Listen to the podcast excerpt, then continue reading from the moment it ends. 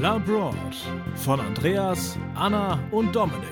Folge 77 Musikalisch durch Europa mit Niklas Karrenbauer. Und damit herzlich willkommen zur 77. Folge des Podcasts Abroad von der mit Andreas Peter. Wunderschönen guten Tag. Außerdem keiner mit dabei. Ich habe heute tatsächlich das einleinige Moderatorenrecht, aber wir haben einen wunderbaren Gast. Hallo Niklas. Hallo Andreas. Guten Tag. Schön, dass du heute mit dabei bist. Ähm, wir haben gerade schon in der Pre-Show so ein bisschen gelabert, äh, wer du eigentlich bist, mhm. woher du kommst mhm. ähm, und wie du hier zu uns gefunden hast. Wir haben über meine Hochzeit gesprochen, die jetzt endlich in der Vergangenheit liegt. Also mhm. als endlich war so, ja, finally habe ich es rum. Nee, war wirklich eine, eine sehr schöne Feier. Schwerer Move, ey. Aber es äh, hat sich ja durchaus jetzt hier durch einige Podcast-Folgen durchgezogen, dass ich immer wieder davon berichtet habe, wie weit die Planungen sind. Und jetzt ist es endlich soweit gewesen. Schön. Mhm. Aber das sind ja alles Pre-Show-Themen. Heute reden wir über was ganz anderes. Und zwar haben wir heute einen ganz äh, spannenden Approach, was das Thema Reisen angeht, denn es war berufsbedingt bei dir. Ja. Und ja, äh, klar haben ja, wir berufsbedingte Reisen schon mal gehabt, aber so, also hm, hatten wir zum Beispiel schon mal, da, Indien hatten wir beispielsweise da schon mal oder USA auch. Aber bei dir war das ja mehr so, so eine, ja, es war eine Europatour im Prinzip oder mehrere Europatouren eigentlich. Möchtest du mal ausführen, was da genau ging? Ähm, ja, also im Großen und Ganzen äh, habe ich ja die letzten Jahre mit äh, Fotografieren und Filmen verbracht und habe mich irgendwann ähm, bei den Bands wiedergefunden. Ähm, und dann, weiß nicht, ging es damit los, dass die gesagt haben: Ey, pass mal auf, wir gehen auf Tour, du musst mitkommen. Und dann habe ich mal vor vielen Jahren gesagt: Ja, okay, trifft sich gut. Ich wollte eh gerade kündigen und dann, äh, naja, komme ich mit. Genau, und deswegen habe ich dann ähm, berufsbedingt tatsächlich viele, viele, viele Shows in ganz Europa irgendwie kennengelernt. Ich sage jetzt mal nicht ganz Europa, ne? ich habe jetzt nicht jedes einzelne Land mal musikalisch bereist. Mhm. Ähm, Vatikanstadt ist doch nicht so. ähm, okay. Ja, merkwürdig, auch mit der Musikrichtung, eigentlich passend. Ja. Aber doch einige Länder dabei gesehen, in manchen Städten deutlich öfter gewesen als in anderen in Ecken gewesen. Das ist, glaube ich, auch normal, oder? Also, dass manche Städte sich einfach äh, so ein bisschen prädestiniert dafür sind, ähm, für, für Bands und für Tourneen, ist, glaube ich, Standard, oder? Ja, ja, ja, absolut. Also hier in Deutschland ist es Berlin, ne? Äh, Frankfurt jeden... oftmals tatsächlich auch, oder? Nein. Okay, okay es kommt Nein. an. Also, also in, es kommt aufs Musikgenre wahrscheinlich auch an. Wahrscheinlich, ja. Und ich muss sagen, viele von den Bands, die ich mag oder die ich sehe, die machen um Frankfurt einen Bogen. Mhm. Ähm, wir haben hier in Frankfurt einfach nicht die angemessenen äh, Locations dafür. Mhm. Also sagen wir so, es schwankt dann ganz stark, ne? Die Batsch Cup, da gehen 800, glaube ich, 700, 800? 1000 irgendwas rein. 1002 oder so. Okay, wenn alle, ja, okay, ohne Sitzplätze, ja, klar. Ja, Picke, ja, ja, ja, stehen, ne? Irgendwie, irgendwie mhm. sowas in dem Dreh. Aber ich nagel mich noch fest, da war ich jetzt auch schon wieder, dank Covid, ein paar Jahre nicht. Ähm, dann haben wir hier die Jahrhunderthalle, die ist natürlich schon deutlich größer. Mhm. Und den Sprung muss man als Band erstmal schaffen. Und was kommt denn dazwischen? Also, wenn ich jetzt überlege, das Zoom ist winzig, das Nachtleben mhm. ist winzig, der Ponyhof mhm. ist winzig. Die Käse.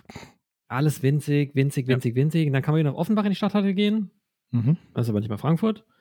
Oder wir gehen nach Wiesbaden in den Schlachthof, ist auch nicht Frankfurt. Aschebesch gibt es natürlich auch noch. Ist kolossal, ja, war ich auch schon oft auf Shows. Auch schön, aber es hat nicht Frankfurt, gell? Richtig. Deswegen machen auch viele um Frankfurt einfach einen Bogen. Und tatsächlich habe ich in Frankfurt selbst nur, also auf Tour nur irgendwie ein oder zwei Shows begleitet. Mhm. Ich glaube nur eine. Was ist denn die Musikrichtung, in der du da unterwegs warst? Ich bin hauptsächlich im Rock- und Metal-Bereich unterwegs. So, so. Ich hätte mir ja gerne mal Hip-Hop gewünscht, aber irgendwie, also, wenn du mal verschrien bist im Metal und so, ne, mit Tattoos und schwarzer Kleidung, dann hast du den Ruf weg und dann rufen auch irgendwie nur die Typen an. Das heißt, du bist einer von diesen äh, bösartigen Satanisten und so, ne? Ja, Okay. Ja, Gut, voll. Also, die, ja, also Friedhöfe sind irgendwie mein Ding. Ja, ja klar. Ich gehe gerne im Mondschein spazieren. Und Esoterik ist halt auch, also ist eigentlich, eigentlich mein täglicher Begleiter. Ja, riecht alles natürlich. nach Patchouli. Das kannst du jetzt nicht sehen, das kann auch keiner riechen, das, das, keiner hören. So, so viele Räucherstäbchen hast du bei dir auch rumschweben, ne? Ja, ja, alles hier voll. Ich, klein bisschen gefährlich, was die Brandlast angeht im Haus. Ist ein altes Gemäuer, aber ich bin sehr umsichtig. Denn ähm, das, ähm, der, die, die, ewige Erlösung, der Tod, ähm, muss noch etwas warten. Sehr gut.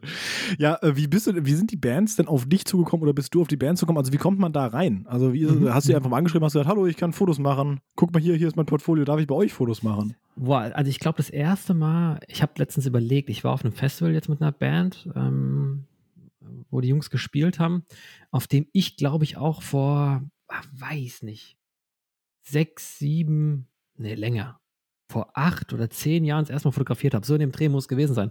Und das kam tatsächlich dadurch, dass ich irgendwann, habe mir eine Kamera gekauft zum Reisen auch. Ne? Wir waren irgendwie in Schottland unterwegs und Irland. Da dachte ich, oh, ich kaufe mir eine Kamera, könnten wir ja schöne Fotos machen vielleicht, so ein bisschen, ne? Klippen und so ein Kram und äh, Highlands. Und dann dachte ich, aber es wäre mega cool, wenn ich mal irgendwie Fotos für meine Wand hätte, von der Musik, die ich auch höre. Und habe dann, glaube ich, wirklich ganz plump so ein Festival angeschrieben, habe gesagt, hey, wie sieht's denn aus? Ich habe eine Kamera, ich würde gerne Fotos machen. Und dann haben die auch geantwortet, ja, okay, hier ist ein Fotopass. Okay, das ist da, okay. Ja, erstmal nur ein genau. Fotopass bekommen, dass du generell Fotos machen darfst, ja. Genau. Äh, ich war mit auch auf der Gästeliste gestanden dort. Das war irgendwie schon der erste Mindblown. Ich kann irgendwie kostenlos auf Shows gehen und mhm. Fotos machen. Das ja, die sind ja bescheuert. ich denke, Prinzip musst du doch arbeiten dafür, oder? Ich meine, Fotos machen ist ja in dem Fall Arbeit. Ah, der Gedanke kam ja erst ganz spät.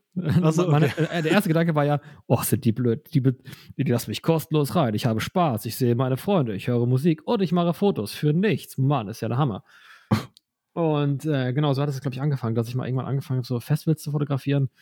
Und dann kommt man auf so Online-Magazine, man findet ja in den Fotografenkreisen äh, relativ schnell Freunde. Mhm. Und irgendwer sagt dann auch, naja, ey, ich fotografiere für Magazin XY, hast du nicht auch Bock? Musst ja dann nur auf so einem Sommerfestival in drei Tagen 800 Bands fotografieren und hast eigentlich keine Zeit zum Essen und zum Trinken und zum Schlafen, aber ist richtig cool und kriegst auch gar kein Geld. Oh, mega, ich bin dabei. Aber Prestige und Reichweite bestimmt. Ey, volle Kanne. Du kriegst so viel Ruhm und Anerkennung. Es ist unfassbar. Nicht natürlich. Also du kriegst natürlich gar nichts. Ähm, aber das hat sich dann einfach hochgesteigert. Ne? Ich habe wirklich viele Festivals fotografiert. Einfach nur als Fotograf, dass ich halt dann da immer drei Songs bei jeder Band, ne, vorne im Bühnengraben. Das ist so die Regel, man hat drei Songs Zeit. Kein Blitzlicht in der Regel. No front an alle Fotografen, die zuhören würden und sagen, ey, ich habe voll gern Blitzlicht in meinen Fotos, auch bei Bühnenbildern ich sag mal so, wenn du auf der Bühne stehst, nervt es einfach hart, wenn dich jemand mit so einem, also diese Kamerablitze sind ja relativ stark, ne, wenn du das ständig wieder ins Gesicht kriegst. Hm. Äh, ist einfach unangenehm. Ist dann schöner, wenn das alles hinter dir ist und die Leute vorne anblitzt, die vor der Bühne stehen. Ja, die sollen es abkriegen, ja. die sollen denken, wow, Laser, äh, Star Wars auf der Bühne, fett. Du selbst als Musiker hast ja keinen Bock drauf. Äh, genau, und dann habe ich dann immer drei Songs ab. fotografiert. Ja, ist einfach grell, es lenkt ab und man ist ja klar, die meisten wissen schon, vor allem wenn sie länger im, im, der, im Showbusiness sind, wissen die schon, dass diese ersten drei Songs dafür da sind, dass sie sich auch für die Fotografen präsentieren müssen. Also für alle Medien, mhm. die jetzt zuschauen. Vor zehn Jahren waren es ja eigentlich fast nur Fotos, jetzt ist ja deutlich mehr Film auch dabei. Und natürlich musst du dann abliefern, du musst ja irgendwie auch gut aussehen. Denn es kommt alles ins Internet. Jeder hat mhm. sein Smartphone am Start, die meisten bearbeiten ihre Bilder gleich und es geht irgendwo online und so. Und da musst du natürlich die drei Songs nutzen, um auch abzuliefern und auch die Fotografen so ein bisschen einzubinden. Ne? So typische Bilder, wenn jemand runter zur Kamera greift oder mit dem Mikro sich runterbeugt, die entstehen halt da. Mhm. Und wenn dann jemand noch rumblitzt, unangenehm. Genau, aber so habe ich äh, angefangen mit einfach Shows fotografieren, die Wochenenden auf Festivals verbringen im Sommer, äh, mit Freunden ein bisschen rumhängen und Bilder, Bilder, Bilder, Bilder, Bilder. Ich weiß, ich habe ich, ich hab so viele Fotos gemacht. Heute also so ein bisschen wirklich, äh, fake it till you make it quasi. Du hast, du hast es äh, so lange einfach mal, sag mal, for free gemacht, bis du es irgendwann professionell machen konntest. Ja, äh, professionell ist ein schwieriges Wort. Professionell ist ein ganz schwieriges Wort. Heißt ja irgendwie, dass ich das irgendwie könnte oder irgendwie, manch einer würde denken, oh, was hat er denn gelernt? Nix. Das ist die platte Realität. Ich habe es nicht gelernt, ich habe nie irgendwas damit zu tun gehabt. Ich habe mir das äh, durch YouTube äh, reingefahren, ich habe ein bisschen was gelesen und dann ausprobiert. Ne? Das war vielleicht ganz gut auf den ganzen Shows, habe ich viel ausprobiert und die Kameras kennengelernt und ähm, eingeschätzt, einschätzen gelernt, wann passiert was in der Show, wie sieht was aus, in welchem Winkel, wo steht man am besten und so weiter. Mhm. Also die Fotos können Sie definitiv auch sehen lassen. Äh, die seht ihr auch äh, hier in der Folge, werden ein paar davon eingeblendet und auch ähm, in, auf Instagram könnt ihr dann entsprechend auch ein paar Bilder sehen und dann auch für euch urteilen, äh, ob der Niklas das kann oder nicht. Ja, sag's mir nur bitte nicht. Ich bin so sensibel. Oh Gott. ähm, ja. Und äh, das war einfach ein äh, öffentliches Üben. Unbezahltes mhm. Üben. Und gar nicht schlecht eigentlich. Also, wenn ich so zurück überlege, habe ich so viele Festivals dadurch gesehen. Und auch einfach Spaß gehabt mit Freunden. Ne? Ähm, die waren ja meistens auch da und haben gesagt, ey, wir zelten eh. Ich war dann immer weg von einer Bühne bei jeder Band und die haben halt, kamen halt immer mal vorbeigeeiert Äh, meistens leicht alkoholisiert. Aber es war spaßig. Man hat Freunde kennengelernt und dann natürlich auch irgendwann Kontakt zu Bands. Bisschen gefunden. Mhm. Wie viele Fotografen sind da immer so? Also war das, war das immer nur, sind das so eine Handvoll oder wie schwer ist es da einen Fotopass Boah. zu bekommen? Ich weiß gar nicht mehr, ich, also ich weiß nicht mehr, wie schwer es inzwischen ist, denn äh, ich sag mal, ich habe jetzt den Luxus, mit Bands mitzufahren, wenn ich möchte, und von denen bezahlt zu werden und dann kriege ich eh alles. Also dann kann ich auch nicht nur drei Songs fotografieren, sondern die ganze Show. Kann auf die Bühne und sonst wie, wie ich will. Und damals war es schon ein bisschen tricky, wenn du nicht unbedingt irgendwie ein Magazin im Hintergrund hattest, weil das Festival gibt dir natürlich nicht gratis Eintritt, wenn sie nichts davon haben. Äh, die wollen mhm. natürlich, dass du ihr Festival promotest, indem du Bilder hochlädst, irgendwelche Berichte schreibst, aber immer noch immer dabei hat geschrieben, wenn ich es nicht manchmal machen musste, was Gott sei Dank selten vorkam, dass du einen Bericht schreibst, boah, hat wieder derbe abgerissen, man, was eine Stimme auf der Bühne, holla, die Waldfee. Und dann werden drei Bilder dazu gezeigt auf der Seite. Und dann ist natürlich Werbung fürs Festival, ganz klar. Mhm. Und dann stehen bei einem großen Festival auch einfach mal 50, 70, 100 Fotografen in so einem Kram. Oh wow, okay, krass. Das, das passiert absolut. Ähm, mhm. Das macht aber, also macht wenig Spaß, ehrlich gesagt.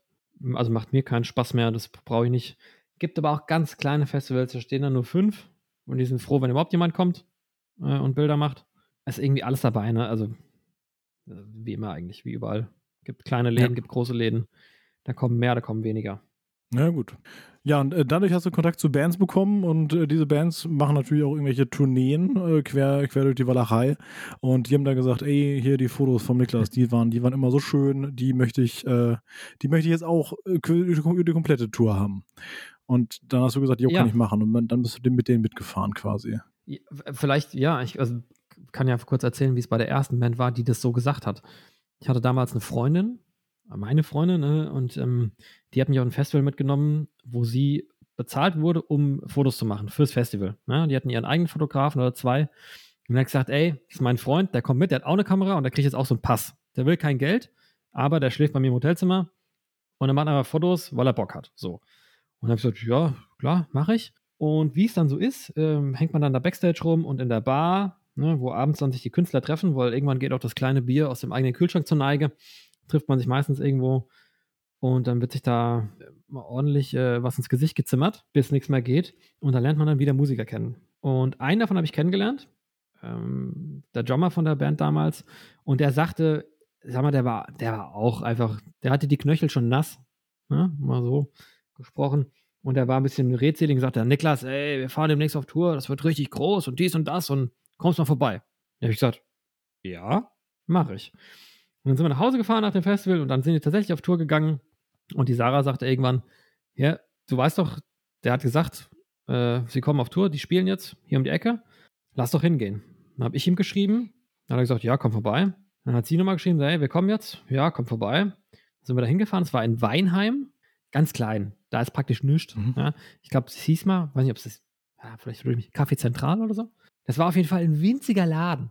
Da war gar nichts mit großer Tour. Das war, da waren, weiß ich, da gingen 100 Leute rein vielleicht das war winzig. Die Bühne ist ungelogen 30 Zentimeter hoch gewesen.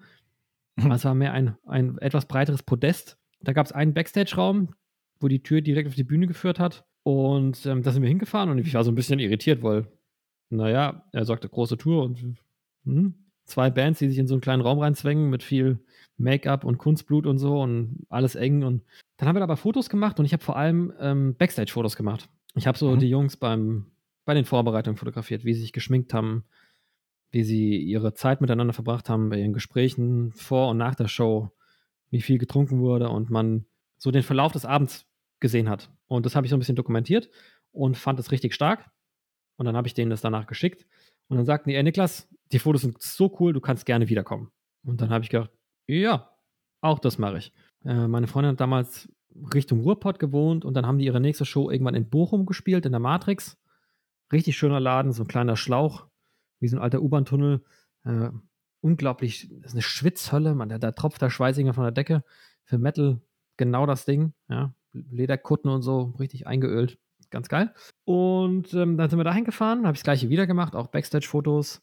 Und war auch wieder super. Und dann bin ich nochmal nach Berlin ins K17 gefahren.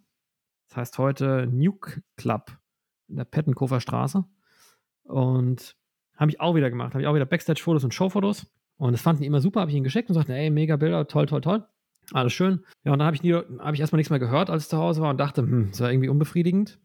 Und fand die Bilder aber selbst irgendwie stark. Wollte mir den Teil der Musik gezeigt haben, den ich vorher nicht kannte. Ich habe ja sonst immer nur vor der Bühne gestanden. Äh, viele Shows habe das irgendwie, habe die auf der Bühne fotografiert. Habe aber nie den Teil so dahinter erlebt. Also, wie sind Musiker eigentlich drauf? Was machen die so privat? Alle denken immer, oh, die, die Rockstars, die leben in äh, Saus und Braus und so. Dann lernst du aber mal kennen, dass sie eigentlich äh, in ganz kleinen Räumen sitzen und äh, sich zu Tode schwitzen, schlechtes Essen kriegen und ziemlich genervt sind und nur 90 Minuten gut Laune haben. Also schlimm ist nicht, aber ein bisschen überspitzt. Und dann habe ich mhm. mich damals hingesetzt und habe ein Fotobuch äh, gebastelt oder zusammengestellt online äh, von diesen drei Shows, äh, Weinheim, Bochum und Berlin. Und habe das auch so aufgeteilt mit, ähm, also ein bisschen chronologisch, Shows von Vorder, äh, Bilder von vor der Show, so rum. Dann kam in der Mitte des Buchs farbige Bilder von der Show. Die restlichen Bilder waren schwarz-weiß. Und dann kamen wieder Bilder nach der Show. Und man hatte so eine kleine Abhandlung, wie läuft eine Show ab. Mit Ankommen, Aufbauen, Schminken, Essen, Schlafen, Instrumente stimmen, sich warm singen. Dann kam eine große Show, bunt, äh, hier Hörner in der Luft und Fäuste und ne, es wurde geklatscht und weiß ich, getanzt und so. Und dann wieder Cut, schwarz-weiß habe ich die immer gemacht und dann hat man es wieder hinter der Bühne gesehen. Wie fertig die Leute waren, wie geschwitzt, wie geduscht wurde, wie nachts um drei auf irgendeinem kleinen Parkplatz noch alles eingeladen werden musste in einen viel zu kleinen Sprinter. Und das hat man da alles gesehen. Das habe ich ähm, in, in ein Buch gepackt, habe das drucken lassen, ähm, habe das der Band geschickt zu Weihnachten weil ich einfach dachte, ey, ich finde es so cool zu sehen. Für mich war das mega geil zu sehen, das so in der Hand zu haben. Okay, das ist der Ablauf einer, eines Konzertes. Das braucht es alles. Die Menschen braucht es alles, um das wahrzumachen. Und habe das denen geschickt und dann, weiß gar nicht, hat es ein bisschen gedauert. Und irgendwann schrieb mir, glaube ich, der Sänger oder rief mich an und sagte: Niklas, wir gehen auf Tour. Du musst mitkommen. Und dann habe ich dann gesagt: Naja, das mache ich, weil ich habe eh gerade vorgehabt zu kündigen. Der Job ist irgendwie doof. Ich würde eigentlich gerne mal so ein Kram machen, hätte ich Bock zu. Okay. Und dann bin ich mit denen erstmal auf Tour gefahren, tatsächlich. Und danach tatsächlich gegen, gegen Bezahlung oder, oder war das da, da schon, oder? das, das war eine Bezahlung. Ich sag war mal, es eine Bezahlung oder war es mehr so eine ähm, Aufwandsentschädigung? Aufwandsentschädigung. Mhm. das war eine Aufwandsentschädigung. Das war auch, boah, ja das, ja, das war sträflich. Also es waren zwei Monate nicht dauerhaft, äh, sondern nur Wochenendshows. Die meisten von den Musikern haben ja irgendwie eigene Jobs und können nicht äh, unter der Woche nur weg sein. Mhm. Äh, das heißt, die haben nur am Wochenende gespielt. Ein, zwei, drei Shows am Stück. Am Wochenende und drei Shows, also Freitag, Samstag, Sonntag oder was? Genau. Okay. Genau. Aber meistens war es dann eher, dass man Freitag, Samstag gemacht hat. Sonntagabend geht keiner auf Shows. Selten. Eben, deswegen. Ähm, Außer in Berlin. In Berlin kannst du zu jeder Tages- und Nachtzeit gibt es irgendwo ein Konzert. Irgendwer spielt irgendwas immer. Und wenn es nur eine Triangel im Park ist und da wird irgendein Poster für aufgehängt, geht immer. Berlin ist alles möglich. Bisschen wie London und New York und so. Bisschen anstrengend. Mhm. Ähm, ja, das waren dann für zwei Monate, habe ich 400 Euro gekriegt. Oh, wow. Okay. Und, und eine wirklich legitime Ansage von denen, so viel Schnaps, wie du willst. Und dann habe ich gesagt, ja, da bin ich ja dabei. Da höre ich meinen mhm. Namen und dann haben wir das gemacht und haben in Deutschland, Österreich und der Schweiz Shows gespielt mit zwei Sprintern sind wir gefahren. Okay, ja, wie, wie läuft das ab? Weil jetzt, jetzt kommt, jetzt äh, geht es ja quasi auf, auf Reisen und jetzt wird es ja, jetzt wird genau, spannend. Jetzt geht's auf Reisen. Bisher war es noch der Labor der große Fotografie-Podcast und jetzt genau. äh, es auf Tour. Genau. Ja, wie geht das ab? Also inzwischen weiß ich ja, dass sich jemand im Vorfeld sehr arg damit beschäftigen muss, was das Routing betrifft. Ne, man muss sich die Clubs raussuchen, muss gucken, ob die frei sind. Dann muss man gucken, wie man da hinkommt. Ähm, das ist bei kleinen Bands immer der Sprinter. Alle steigen in einen großen Sprinter, quetschen alles in jede Ecke rein, die noch irgendwie verfügbar ist. Ich hoffe, es hören keine Beamten äh, von Polizeidirektionen zu, die sagen, oh, da müsste mal jemand rausfischen, denn hey, wenn man die wiegt, die fahren eigentlich nirgendwo, nirgendwo hin, das dürfen sie nicht. Mhm. Ist so ein Schlagzeug nicht auch riesenscheiße groß? Wenn so eine Gitarre, Voll. safe, okay. Das, Aber das ich meine. Also ich meine, jetzt, jetzt reden wir hier viel über Reisen, ihr redet viel über Reisen. Jetzt weiß ja jeder, der am Flughafen steht und sagt, Mensch, mein Koffer äh, wiegt ja, wenn ich ihn hochhebe, ganz schön viel. hoffen wir mal, dass er die äh, Freigepäckgrenze nicht sprengt, sonst wird es teuer. Äh, beim, beim Musikern ist es ist eine Katastrophe. Es ist eine absolute Katastrophe, was da alles mit muss. Ähm, Schlagzeug riesig. Bei der letzten Band und mit der ich jetzt auch dieses Jahr noch ein bisschen unterwegs bin, die haben auch immer ein Klavier dabei. Ein großes. Oh und dann natürlich, je größer die Band, dann haben die auch Bühnenelemente dabei. Ne? Dann muss ja da dekoriert werden. Dann muss da aufgebaut werden. Und dann hat man. das sind alles Sachen, die von der Band gestellt werden. Also da gibt es, also ich, ich sag mal, so, so Verstärker und sowas, die gibt es von der Location selbst, oder? Nicht immer. Aber meistens Krass. auf Tour nicht. Man sorgt ja dafür, dass der eigene Sound mitreißt. Ne? Also du willst ja auch überall den gleichen Sound haben. Okay. Und dann äh, manchmal kleinere Bands teilen sich das mit ihrer Vorband. Ne? Man sucht sich dann oft lokale Bands. Ich suche mir immer eine Vorband, eine, wenn ich in Berlin spiele, suche ich mir die aus Berlin. Wenn ich in Wien spiele, soll bitte eine Wiener Band spielen. Mhm. Erstmal, weil man sagt, die bringen ihre eigenen Fans mit, die kennt man da schon. Und dann kann man auch sagen, ey, Mensch, ihr habt ja ein Schlagzeug dabei. Kann ich da vielleicht auch drauf spielen? Mhm. Und dann spart man sich das mitzunehmen. Okay. Genau, und so eiert man dann zwei Monate lang jedes Wochenende, Freitag, Samstag, Sonntag irgendwo durch die Lande. Auch mal gerne abends in München und am nächsten Tag in Berlin. Mhm. Und wenn ein bisschen Bio Geografie bewandert in Deutschland, ist das ja, das ist schon eine Strecke. Ist eine gewisse Distanz, ja.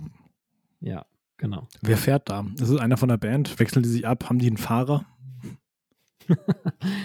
äh, Machst du das? Ich, ich, ich überlege gerade hart, wie ich es ausdrücke, dass es nicht richtig verwerflich klingt. Na, es fährt der, der am nüchternsten ist. Das ist echt so ein Thema, ja. Da wollte ich nämlich auch noch äh, irgendwann drauf zu sprechen kommen. Also dieses so nach der, nach der Show trotz hier super anstrengend und sowas sich abschießen, obwohl man weiß, dass man am nächsten Tag wieder, äh, wieder auftreten muss und Leistung bringen muss. Ist das, ist das echt so ein Thema, oder was? Ist ein Thema. Da können wir gerne dann, da kann der Sozialarbeiter in mir vielleicht was zu sagen später. Mhm. Und da kann ich jetzt was sagen. Also es hat natürlich auch ich glaube, es hat manchmal viel damit zu tun, wenn du lange unterwegs bist und gute Laune verkaufst. Ich meine, wie oft hast du jeden Abend zur gleichen Uhrzeit in der gleichen Länge richtig gute Laune und kannst alle anfeuern? Also. Äh, selten. Ich bin allerdings auch US-Steuerberater und kein Musiker. Ja, eben. Und aber die Menschen sind ja auch nicht nur Musiker, sondern die sind ja auch Väter und Mütter und haben irgendwie vielleicht gerade ein richtig anstrengendes eigenes privates Leben, ne? wo hm. vielleicht doch mal jemand verstirbt wo doch mal ein Steuerbescheid kam und sagt, oh, wir bräuchten mal ein paar hundert Euro von Ihnen. dann mhm. hast du schlechte Laune. Dann gehst du nicht mhm. raus auf die Bühne und sagst, ey, mega, das Leben ist toll. Aber irgendwann muss es ja doch toll sein, weil die verdienst ja damit dein Geld und du willst ja auch, dass die Leute wiederkommen und du willst, dass die CDs kaufen und deine T-Shirts kaufen und mhm. jedem sagen, du bist die beste Band der Welt. Und da hilft natürlich, wenn du den Geist und die Zunge etwas anlockerst und befeuchtest. Ganz klar. Mhm. Okay, also soll heißen, Künstler-Dasein ist äh, gezwungenermaßen mit Alkoholismus, äh, geht Hand in Hand. Nein, nicht immer. Ich habe auch echt krasse Gegenteile erlegt. Ich will auch gar nicht sagen, dass da jeder Alkoholiker ist, aber es, es ist im Metal super verbreitet, einfach richtig zu trinken. Gott sei Dank habe ich inzwischen viele Bands, äh, die so professionell sind, sagen, ey, wir arbeiten hier, wir trinken halt vor der Arbeit nicht. Ja, also vor den Shows geht's nett, aber abends danach kann man schon noch mal ein bisschen was reinkippen. Hm. Dann sind die inzwischen auch alle erwachsen. Also wir sind ja, die meisten sind alle über 30.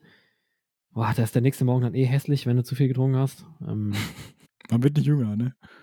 Nee, man wird nicht jünger. Und dann schläfst du noch in schlechten Betten oder in einem Sprinter im Sitzen. Ja, das machst du dann nicht mehr so ausgiebig, ne? Ja gut, aber kommen wir zurück. Äh, du hast ja der nüchternste Pferd äh, von, von München nach Berlin. Das heißt, wir haben dann am, weiß ich nicht, Freitagabend gespielt bis tief in die Nacht. Dann wurde irgendwie äh, in, einem, in einem angrenzenden Hotel potenziell irgendwie noch geschlafen. Mhm. Und dann ging es am nächsten Kleine Tag Pension früh los.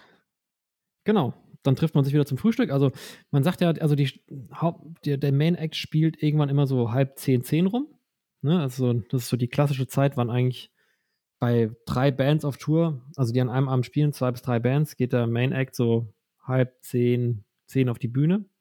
Showtime, mal um neun, je nachdem, was für eine Lokalität, was für ein Tag. Mhm. Dann spielt man so 90 Minuten bis 120 Minuten, ne? also anderthalb Stunden bis zwei Stunden spielt man da. Sagen wir mal, die gehen um halb zehn auf die Bühne, dann bist du so um halb elf von der Bühne runter. Dann musst du noch einräumen, dann müssen die Fans wieder erstmal alle raus, dann musst du alles einpacken, dann muss das wieder müssen T-Shirts gezählt werden, die du verkauft hast und nicht verkauft hast, damit du auch weißt, wie viel Geld du verdient hast. Mhm. Und dann ist meistens Curfew, also dass man aus dem Club rausgeschmissen wird, so um eins rum. Eins, zwei. Krass. Mhm. Und dann hast du natürlich auch in jeder Stadt hast du irgendwie wieder Bekannte. Ne? Kommt irgendeiner von einem Plattenlabel vorbei und die Promofrau wohnt jetzt zufällig in München und in Berlin wohnt, äh, keine Ahnung, der Promoter von der, nur von der Promotion-Firma und weiß der Geil, dann kommt irgendwer vorbei und dann muss ich mit denen auch unterhalten und dann ist der Abend halt doch bis eins, zwei ausgefüllt.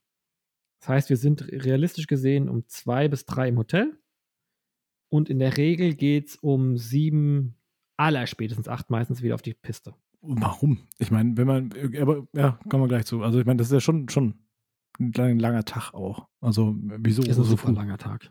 Weil du ja dann, du fährst, ne? Also große Autos fahren generell nur 80 ab einer gewissen Tonnenanzahl. Jetzt haben die ja mhm. Glück, die fahren meistens Sprinter, die unter 300 Tonnen liegen, die können auch schneller fahren. Aber es ist unglaublich anstrengend, wenn du lange Strecken fährst. Ja, und dann kommt mhm. doch mal ein Stau.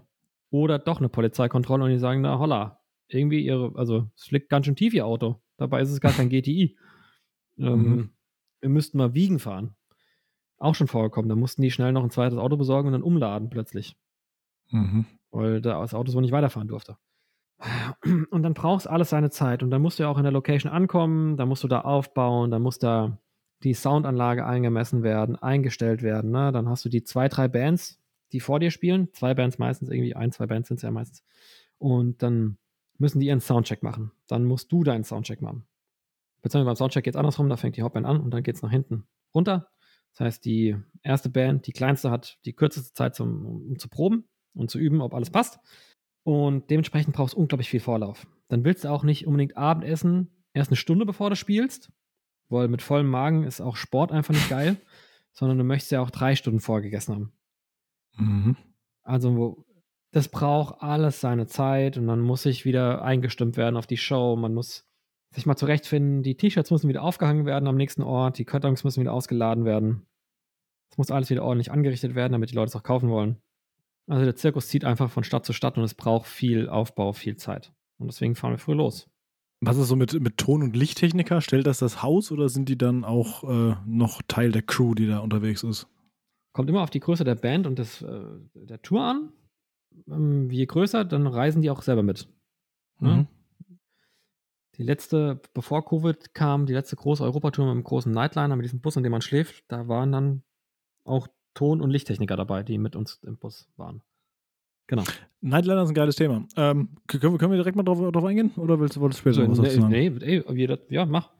Ja, äh, Nightline habe ich auch schon von, von anderen äh, Leuten gehört, die, die damit irgendwie rumgefahren sind, weil sie halt eben auch eine Tour machen. Äh, das, was, was ist das? Das ist einfach so quasi wie ein Wohnmobil, noch in noch größer, hinten alles voller Betten und also wie sieht so ein Ding überhaupt aus und kann man da wirklich gut drin schlafen? Ersetzt es ein Hotel und äh, Also das ist ja, ja also das ist ja, ich sag mal, das ist ja der feuchte Traum eines jeden Vanlifers, ne? Es ist ja wirklich, es ist ja nicht nur Vanlife für zwei Leute, wo also im Sprinter nur zwei Sitze haben, sondern es ist ja praktisch die fahrende Jugendherberge. Da schlafen nämlich 18 Leute drin. Also, 18? Alle, ja, du kannst ja all deine, ja, gibt unterschiedliche Konfigurationen. Es gibt luxuriöse, da ist nicht, sind nicht so viele Betten drin, dafür ist eine große Dusche drin. Äh, gibt welche, die sind nicht so luxuriös, sind mehr Betten drin, aber keine Dusche. Mhm. Oder keine Lounge, wo du sitzt. Ähm, ja, das ist, ne, das ist eine rollende Jugendherberge. Es sind die, es gibt Single-Decker, ne, also die großen Reisebusse, die man kennt. Hinten schlafen, vorne sitzen. Super oft sind es aber Doppeldecker. Unten sitzen, oben schlafen und sitzen. Das heißt, man hat dann unten immer so eine kleine Lounge-Area, auch mit so einer kleinen Küche will ich es nicht nennen. Die haben meistens einen Wasserkocher, eine Kaffeemaschine hm, und Toaster, einen Kühlschrank. Ja, genau, irgendwie sowas, dass du mal irgendwelche Snacks, Mikrowelle oder so vielleicht noch, dass du nochmal nach der Show irgendeine alte Pizza warm machen kannst. Und dann haben sie meistens vorne noch zwei ähm, ein oder zwei Betten für die Busfahrer, denn bei sehr langen Strecken sind es natürlich zwei Busfahrer, denn die haben ja äh, Lenk- und Ruhezeiten, die sie einhalten müssen. Mhm. Und wenn du mal von Frankreich Richtung Madrid fährst, brauchst du eine Weile und dann müssen die sich abwechseln. Mhm. Oben wird dann geschlafen. Also da ist dann meistens irgendwie eine Lounge drinne, vorne oder hinten, also dass man dann mal sitzen kann, gemütlich mit ein bisschen Sofas, meistens irgendwie ein Fernseher mit einer Playstation und ein bisschen Aussicht und auch ein kleiner Kühlschrank vielleicht, wenn es richtig gut läuft. Und dann sind da Betten. Zwischen 12 und 18 Betten können da schon durchaus drin sein. Ich glaube, der letzte, den wir hatten, der hatte 18. Ich glaube, so viele waren wir irgendwie ungefähr. Ja, und da schläft man in so Doppelstockbetten. Und das geht gut? Überall. Das ist nicht, also Ist das, ist das ausruhend? Da, da, scheiden, da scheiden sich die Geister. Ich kann es gar nicht. Ich habe, mhm. also, ich habe da Todesangst oft. Ne? Ich, also hast, wollte, also prinzipiell wird ja während dem Fahren nicht geschlafen. Ne? Das ist nur mal auch für alle gesetzestreuen Freunde. Ist ja gar nicht erlaubt, weil man muss ja angeschnallt sein. Ach so, heißt, ja, ja jeden, es muss natürlich für jeden Fahrgast einen Sitzplatz mit Sicherheitsgurt geben. Mhm. Das machen die Bands natürlich alle. Ne, wir sind immer angeschnallt, ja, keiner läuft rum. Keiner, keiner steht während der Fahrt. Das ist ja sträflich. Keiner redet mit dem Busfahrer. ja. Macht niemand. Deswegen schlafen ist während der Fahrt ja auch nicht drin. Aber auch ein spannendes Thema, wenn man mal über Fährfahrten redet nach England mit dem Bus nachts. Ganz toll. Äh, und dann sagen, also ich kann da gar nicht schlafen. Ich schlafe da echt nur ungern. Ich schlafe meistens dann ein, wenn der Bus ankommt. So morgens um fünf, sechs. Mhm. Wenn ich dann so im Halbschlaf merke oder so im Dämmerschlaf, ne, wach, liege in dieser Koje, dotze so hin und her, in jeder Kurve denkst oh Gott, oh, wir kippen um, oh. nee, war nur eine Kurve. Und dann äh, irgendwann hält der Bus an und ich merke, ha, man er rangiert rückwärts, piept, er fährt vorwärts, rückwärts, vorwärts, rückwärts, Stille. Next. Ah, ich glaube, wir sind da. Ja, gut, ich kann nicht mehr sterben. Gute Nacht. Und dann schlafe ich meistens bis um 11, 12. Und dann ist auch okay. Mhm. Und das ist auch vielleicht der spannende Teil des Reisens. wir, müssen, wir können jetzt hier nicht über Bands und so reden. Wir reden doch eigentlich über Reisen und so, ne? Überlegt ganz ja, wie kriegt man ein Reisethema? Das ist der, der, der Reisepart ist genau der Teil, der das, äh, der den Sprinter dann äh, und den Nightliner trennt. Nämlich im Nightliner kommst du an deinem Ziel an. Also du wachst wie bei der Kreuzfahrt, ne, wird äh, Oma Erna steigt auf AIDA ein und äh, schippert vielleicht äh, irgendwo durch irgendeinen Kanal und wacht am nächsten Morgen am Ende des Kanals auf und kann Landgang machen. Hat dann beim Ablegen noch mal ein bisschen die Seeluft um die Nase, geht dann zum Captain, Captain's Dinner und am nächsten Tag sind wir schon wieder in Sizilien und, legen an und können noch mal an Land gehen. Und im Nightliner ist ja genauso. Man wacht da auf, wo man hin soll. Und das macht die Reise unglaublich leicht und äh, nimmt diesen Druck raus, dass man morgens um sieben versuchen muss, nüchtern zu sein. Mhm. Man musst du nicht, kannst ja bis um elf schlafen. Bis um zwölf. Und wenn dann der Außer du bist du Busfahrer. Richtig, aber die saufen nicht. Ist voll gut. Das habe ich die mir gedacht. Die gehen nicht besoffen ja. ins Bett. Ja, das sind auch echt Tiere. Das, ist, das sind auch wie Trucker. Ich glaube, das sind Menschen. Das ist auch irgendwie ein eigener Schlag. Das muss man können. Das muss, da muss man Bock drauf haben. Ich meine, die, die fahren an der 18 singende, schreiende Idioten hinten rum, die sich an nichts halten können, die auch einfach oft ihre Körperflüssigkeit nicht mal unter Kontrolle haben die eigene äh, Stimmlautstärke nicht mehr kontrollieren können. Kann mir nichts Nervigeres vorstellen, ehrlich gesagt, als wenn ich dann da vorne sitzen muss in der Dunkelheit, HR4 höre und äh, durch die Landeeier. Aber die machen das. Ja, die machen das auch gut. Gott sei Dank. Das ist äh, immer gut, wenn man einen Busfahrer hat, mit dem man sich richtig gut versteht. Und das ist dann ähm, der angenehme Teil des Reisens mit Bands. Ein Nightliner. Hm. Also hast du quasi beides mal mitbekommen. Du hast einmal, einmal den, den vollgeknallten Sprinter bis zum, bis zum super luxuriösen 18-bettigen äh, Nightliner einfach mal alles mitbekommen. Der super luxuriöse war weniger Betten. Der war krass. Ich hatte mal einen Nightliner, der wirklich, also da waren die Betten, also in, man muss so sagen, bleiben wir beim Vanlife-Thema, meistens haben die keine richtigen Türen zwischen ihren Abteilen, sondern nur Vorhänge oder sowas. Mhm. Also dann ist von der von der Lounge Area zum Betten ist nur ein Vorhang gespannt. Schwierig. Die Lautstärke ist da nicht so. Der Schalldämmt äh, bestimmt. Ja. Nee, leider gar nicht. Aber der hatte, dieser Luxus-Nightliner, mit dem bin ich nach Wacken gefahren. Von München aus über Nacht. Oh, das der hatte, auch gar, gar, keine Distanz oder so, ne? Ja, ja, vor allem aus Frankfurt musste ich erst nach München, dann sind wir von aus nach Wacken gefahren, von Wacken wieder nach München und von München aus bin ich wieder nach Frankfurt gefahren. Äh, Knaller, wirklich. Hat Bock mhm. gemacht.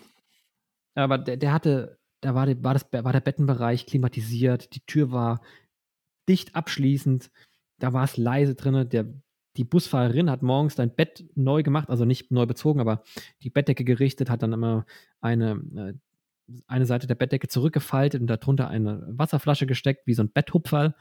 Ähm, also ein kleines Stück Schokolade aufs Kissen, ja. Ja, die, die gab es nicht, aber es gab Wasser und das ist ey, du weißt gar nicht, wie wertvoll Wasser ist, wenn man da so auf so einem Festival sitzt bei 35 Grad und es gibt irgendwann kein Wasser mehr, weil alle haben irgendwas getrunken und dann kommst du in dein Bett und dann merkst, ey, da wartet in der Klimaanlage gelegenes Wasser auf mich. Mein Gott. Ja. Einfach rein damit oder für den nächsten Morgen aufheben. Bestes Leben. Mhm. Die hatten da auch eine richtig schön geflieste Dusche. Die hatten ein ordentliches Klo. Wo man sagen muss, das äh, kennen wir vielleicht viele, die mit dem Wohnmobil reisen. Man vermeidet da eigentlich die Nummer zwei auf so einem Klo. Och, geht. also ich sag mal, in Amerika überhaupt keinen Stress mit gehabt und äh, will ich Neuseeland auch nicht haben. Das kriegt man schon hin. Kann man machen. Ich habe da auch gar keinen Stress mit, mit Sauermann, aber ich weiß, dass viele das nicht machen. Und im Nightliner ist die Regel auf gar keinen Fall Nummer zwei. Mhm. Auf gar keinen Fall. Weil zu viele Leute, 18 Leute, wenn das Ding verstopft, ist die Hölle los. Das ja, willst du nicht. Das glaube ich. Da ist nur Nummer eins angesagt. Und immer wenn einer Nummer zwei muss, muss er sich am besten noch zwei, drei Freunde suchen, die auch Nummer zwei müssen und dann muss der Busfahrer anhalten. Mhm. Oder der sagt, ey, wir müssen eine Fähre kriegen, ich halte nicht an, ihr müsst warten, bis wir da sind. Und oh dann beginnt das große Schwitzen. Das klingt ähm, alles sehr danach, als ob man insbesondere viel Zeit auf der Straße verbringt. Ähm, es klingt immer so, du hast irgendwie sehr, A, zum einen einen sehr geregelten Tagesablauf, weil alles durchgetaktet sein muss, damit du eben pünktlich beim Konzert bist und sowas. Und da gibt es auch seine geregelten mhm. Abläufe. Aber dass du dann, dass es letztendlich für die Band oder auch für, für dich vielleicht keinen riesigen Unterschied macht, in welcher Stadt oder sogar in welchem Land du gerade bist, weil du bist irgendwie hingefahren, bist irgendwie angekommen, hast vielleicht, wenn du Glück hast, zwischendurch noch geschlafen, spielst dann da dein Zeug und fährst dann direkt wieder weiter. Kann man das so sagen? 100 Prozent. Also ich weiß gar nicht, wenn ich überlege, wo haben wir denn auf der letzten Tour gespielt? ich kann mal kurz hier, nehmen wir mal überlegen. Das war, wir haben zuerst in Paris, nee, wir haben in Wiesbaden angefangen. Na, nee, genau, Paris, wir, Wiesbaden, waren, hast, kann man mal verwechseln. Nein, nein, okay. nein, nein, nein, pass auf. Nein, nein, pass auf. Wir waren auf Mallorca. Die erste Show war Mallorca. Es war eine Festivalshow. Da sind wir hingeflogen. Das macht Sinn. Dann sind wir zurück nach Frankfurt geflogen. Und ich sag mal, ich habe von, von Malle habe ich nichts gesehen. Ne, ich bin in Palma gelandet, wurde mit einem mhm. Shuttle abgeholt, dann war das Festival in irgendeinem All-Inclusive-Hotel an irgendeiner Küste von Mallorca. Da mhm. sind wir dann anderthalb Stunden hingeeiert, haben da unsere Zimmer bezogen. Ich habe tierisch abgefeiert, dass die natürlich im All-Inclusive-Hotel ähm, alles im äh, All-You-Can-Eat-Bereich auch Getränke hatten und zwar ähm, Rotwein wie aus einem Cola-Spender. Rot- und Weißwein auf Knopfdruck. Ey, ich hab's so gefeiert. Das ganz feine. Na sicher, das ist der, den du deiner Großmutter servierst an Weihnachten. Ich hab's richtig weggefeiert, fand ich ganz, ganz klasse, sowas mal erleben zu dürfen, weil ich habe da noch nie Urlaub gemacht. Äh, es war ein Erlebnis, in der Poollandschaft äh, frisch gezapften Wein zu trinken. Und da sind wir dann, da habe ich nichts von Malle gesehen, gar nichts. Na doch, wobei, ich habe dir ein Foto geschickt, was äh, dann auf Instagram vielleicht zu sehen wird. Vielleicht musst du es ein bisschen zensieren, ich weiß es nicht. Ähm, ich weiß nicht, ob du die Fotos sogar äh, jetzt äh, eventuell vor dir hast. Da ist eins mit drei, mit, mit, mit drei jungen Männern drauf. Mhm. Äh, auf einer Steinküste mit Blick aufs Meer. Mhm. In, in der leicht sinkenden Sonne. Mhm.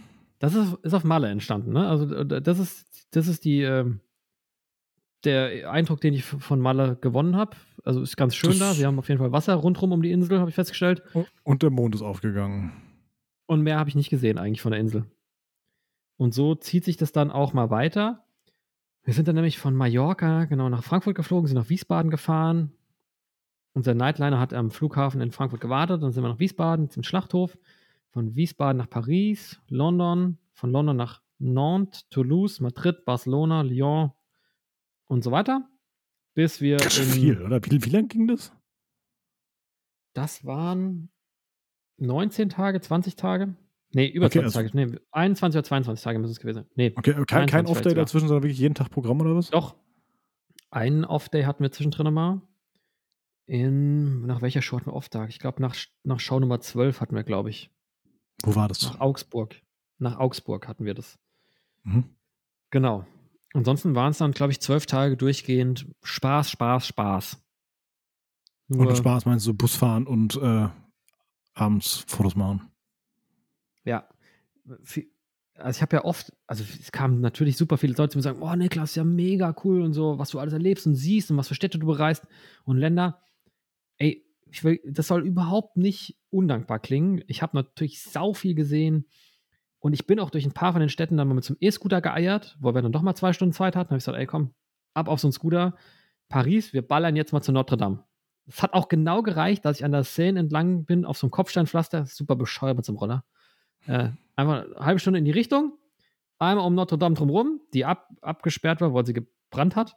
Mhm. Und wieder zurück zum Bus und dann haben wir auf dem Hausboot gespielt und das war's.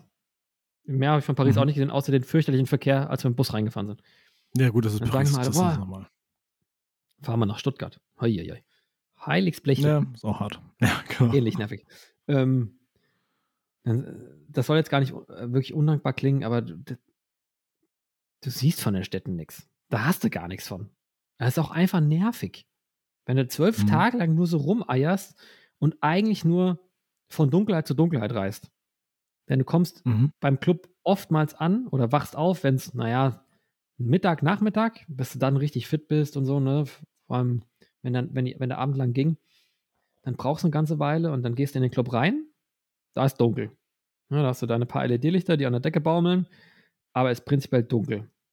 Ich weiß gar nicht, ob ich, welche Fotos ich dir da geschickt hatte, ob da auch welche dabei sind, wo man mal sieht, wie dunkel es eigentlich in so einem Loch mal sein kann. Ja, ich ist eins dabei, da sieht man, ähm, da sieht man so eine große Ledereck-Couch mit so einem komplett vollgeschmierten Raum und sowas. Und laut überall hängen Klamotten rum und überall Aufkleber.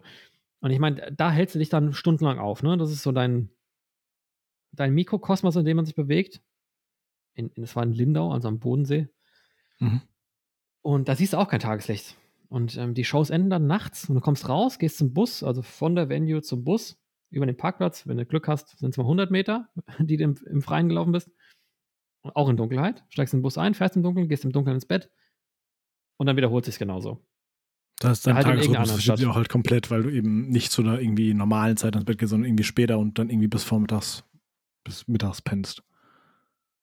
Genau, genau. Deswegen hat man von den Städten leider nicht so viel. Oftmals in Paris hatte ich die Chance, immer zur Notre Dame zu, zu tingeln. London, gut, da war ich auch privat schon öfter, aber da waren wir dann tatsächlich mittags essen, weil wir so früh da waren. Paris haben wir sehr früh verlassen. Und dann waren wir relativ zeitig in London und konnten gar nicht so früh in den Club gehen und so. Und dann waren wir da noch essen äh, in Camden Town und sind da ein bisschen über den Flohmarkt äh, schlawinert. Nantes kann ich nicht mal sagen, wie die Stadt aussieht. Glaube ich. Mhm. Wüsste ich nicht mal, was da passiert ist. Toulouse auch nicht. Ich glaube. Auch ein bisschen Ach, traurig. Ne? was, was, macht man an so einem Off-Day dann? Ist es einfach wirklich nur so zu entspannen und, und alle. Ja, was, was macht man da? Okay, also der. Mh, hm, vielleicht noch, um um da noch was von wegzunehmen. Also es ist ja beim Thema Reisen, ähm, man bucht eine Pauschalreise äh, und hat vielleicht sogar einen Reiseführer dabei. Bands haben das auch, der nennt sich Tourmanager. Das ist der große Reiseführer. Der hängt nämlich jeden Morgen, wenn du aufstehst, einen neuen Zettel aus, auf dem draufsteht, wann und wo du essen kannst, äh, ob es Duschen gibt, wie das WLAN-Passwort ist und wann deine, wenn deine Arbeitszeit beginnt und wann sie aufhört und wann dein Bus wieder fährt. Und das ist so, also das, das ist in all dem Chaos irgendwie richtig befreiend, weil man weiß, also du stehst total verkartet auf, guckst zum Zettel und sagst, oh, 18 Uhr gibt's Essen. Gut. Und dann ist schon alles set. Dann weißt du schon, es gibt, dann steht da einfach Essen parat, du musst in den Raum reingehen und das wartet auf dich. Im besten mhm. Fall. Und der organisiert auch oftmals den Off-Day. Der hat, äh, also sein, dem, dem, sein Auftrag ist natürlich, die Tour zu organisieren und der kann auch mal im Vorfeld, wenn er richtig gut und sowas, guckt er mal, was für Restaurants es gibt oder ob es irgendwo wo der Bus parkt. Da ist mir dann eben auch aufgefallen, dass wir zum Beispiel, ich glaube, es war in Barcelona, hatten wir einen Off-Day, vor oder nach der Show, und den haben wir auf einem Trucker-Parkplatz außerhalb der Stadt verbracht. Okay, normalerweise, wenn man in Barcelona ist, guckt man sich irgendwie äh, hier ähm, die äh, einfach die schöne Stadt an und äh, isst da Tapas und sowas und guckt sich dann auch irgendwie die Sagrada Familie an und sowas. Also solche Sachen macht man doch normalerweise, wenn man in Barcelona ist, oder? Haben wir nicht gemacht. Wir haben bis mittags geschlafen und haben uns dann drüber lustig gemacht, weil ich hatte schon im Vorfeld den äh, Rastplatz gegoogelt, um mal zu gucken, wo liegt der denn? Gibt es da wenigstens eine Dusche oder so? Oder eine Waschmaschine? Weil du musst ja auch irgendwann mal deinen Krempel waschen. Kannst ja nicht, wenn 18 Leute Gepäck für drei Wochen mitnehmen, also 21 frische Unterhosen, wird's nichts. Ich besitze ja nicht mal 21 Unterhosen, kann ich gar nicht mitnehmen. Also 21 habe ich nicht. Und dann musst du natürlich auch zwischendrin all deine äh, Erledigungen des täglichen Lebens reinpacken und ähm, habe dann mal kurz geguckt, ob man da waschen kann. Konnte man nicht. Aber ich sag mal, er wurde von, der Parkplatz wurde von Damen des Rotlichtgewerbes beworben, dass sie hm. einem beim, beim Unloaden helfen. help, help you to unload your package. Und äh, der Gitarrist hat noch, der hat es gar nicht verstanden. Der dachte wirklich, die meinten die Trucker. Das wären junge Damen, die dir beim Abladen deines äh, Transportgutes helfen würden. Habe ich eine wunderbare, glaube ich, Aufnahme noch mit der Kamera gemacht, also ein Video, wie, wie wir uns kaputt lachen, weil er es nicht gecheckt hat, wo er sagt, ah, wie die helfen beim Abladen. Ja, die helfen dir beim irgendwann gefallen? Abladen. Nee. Denkt ihr bis heute noch drüber nach? nee, da waren auch, da waren auch Substanzen im Spiel, die das verhindert haben. Die haben hm. das Denken sehr langsam gemacht. Sehr langsam. Ja, genau. Dann haben wir da einen Tag lang in Barcelona festgesessen und haben eigentlich nichts gemacht, außer abends zusammen essen gehen in einem Steakhouse. Das war Barcelona. Doch, ich war in einem, ich war in einem Waschsalon. Da bin ich irgendwie hingelaufen, weil ich eben meine Sachen waschen musste. Aber mehr habe ich nicht gesehen von der Stadt. Warst du seitdem nochmal da? Nee. Reizt Privat so, mit Reisen zieht es mich gar nicht ins in den Süden. Also, okay. nee. Ich war früher mit den Pfadfindern äh, Sizilien und Elba und lauter so Zeug und Südfrankreich und so. Aber ich war, ähm, also jetzt, wenn ich jetzt reise, nee, der Süden ist es für mich nicht. Wo bist du da noch normalerweise? Alles, was nördlich und östlich geht, mhm. finde ich super interessant. Finnland. Die letzte, die letzte große Reise, nee, Schweden, ähm, England, ich liebe England, finde ich einfach ganz toll, bin ich super gerne. Irland bin ich auch, bin ich auch ganz gerne. Wenn ich England sage, muss ich auch Schottland sagen. Hm, die letzte große Reise waren wir in China. Äh, fand ich auch super. Also, das interessiert mich eigentlich. Ich, der mhm. Süden. Also ist schön da, ne? Schon schön. Schon schön am Strand. Du, ich war dieses Jahr zum aber ersten Mal in Spanien, aber ich werde da nicht das letzte Mal gewesen sein. Glaube ich. Also, das, was ich aus dem Fenster gesehen habe, wenn ich wach war, war ja auch hübsch. aber ich habe es einfach nicht besucht. Keine Ahnung. Ich ja. war dann auch einfach so, so oft weg. Ähm, wenn du im Jahr, weiß nicht, 60, 70, 80 Shows besuchst, die alle irgendwo anders stattfinden, außer in, deinem, in deiner Heimat, dann hatte ich irgendwann keinen Bock mehr, wegzufahren. Dann war es auch einfach gut, wenn man nur im Garten sitzt. Das ist dann mhm. schön. Auch verständlich, klar. Genau. Und deswegen haben wir von Barcelona nix gesehen. Eine andere Frage, wenn du da Fotos machst, du machst jeden Abend Fotos, weil dafür bist du ja letztendlich da auch mhm. angestellt.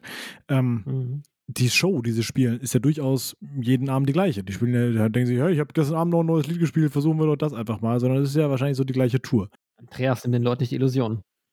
Ähneln sich da nicht auch die Abläufe auf der Bühne und damit auch so das, das zu fotografierende Material? Weil das dürfte doch dann eigentlich ziemlich identisch sein jeden Abend, oder? Ja. Frage beantwortet? Wie schwer cool, ist es da für Frage. dich, was, was Neues? Dann muss ja, klar, du musst nicht jeden Abend das Rad neu erfinden, aber wie, wie schwer ist es dann auch für dich gewesen, da irgendwie mal was Neues jeden Abend irgendwie zu finden.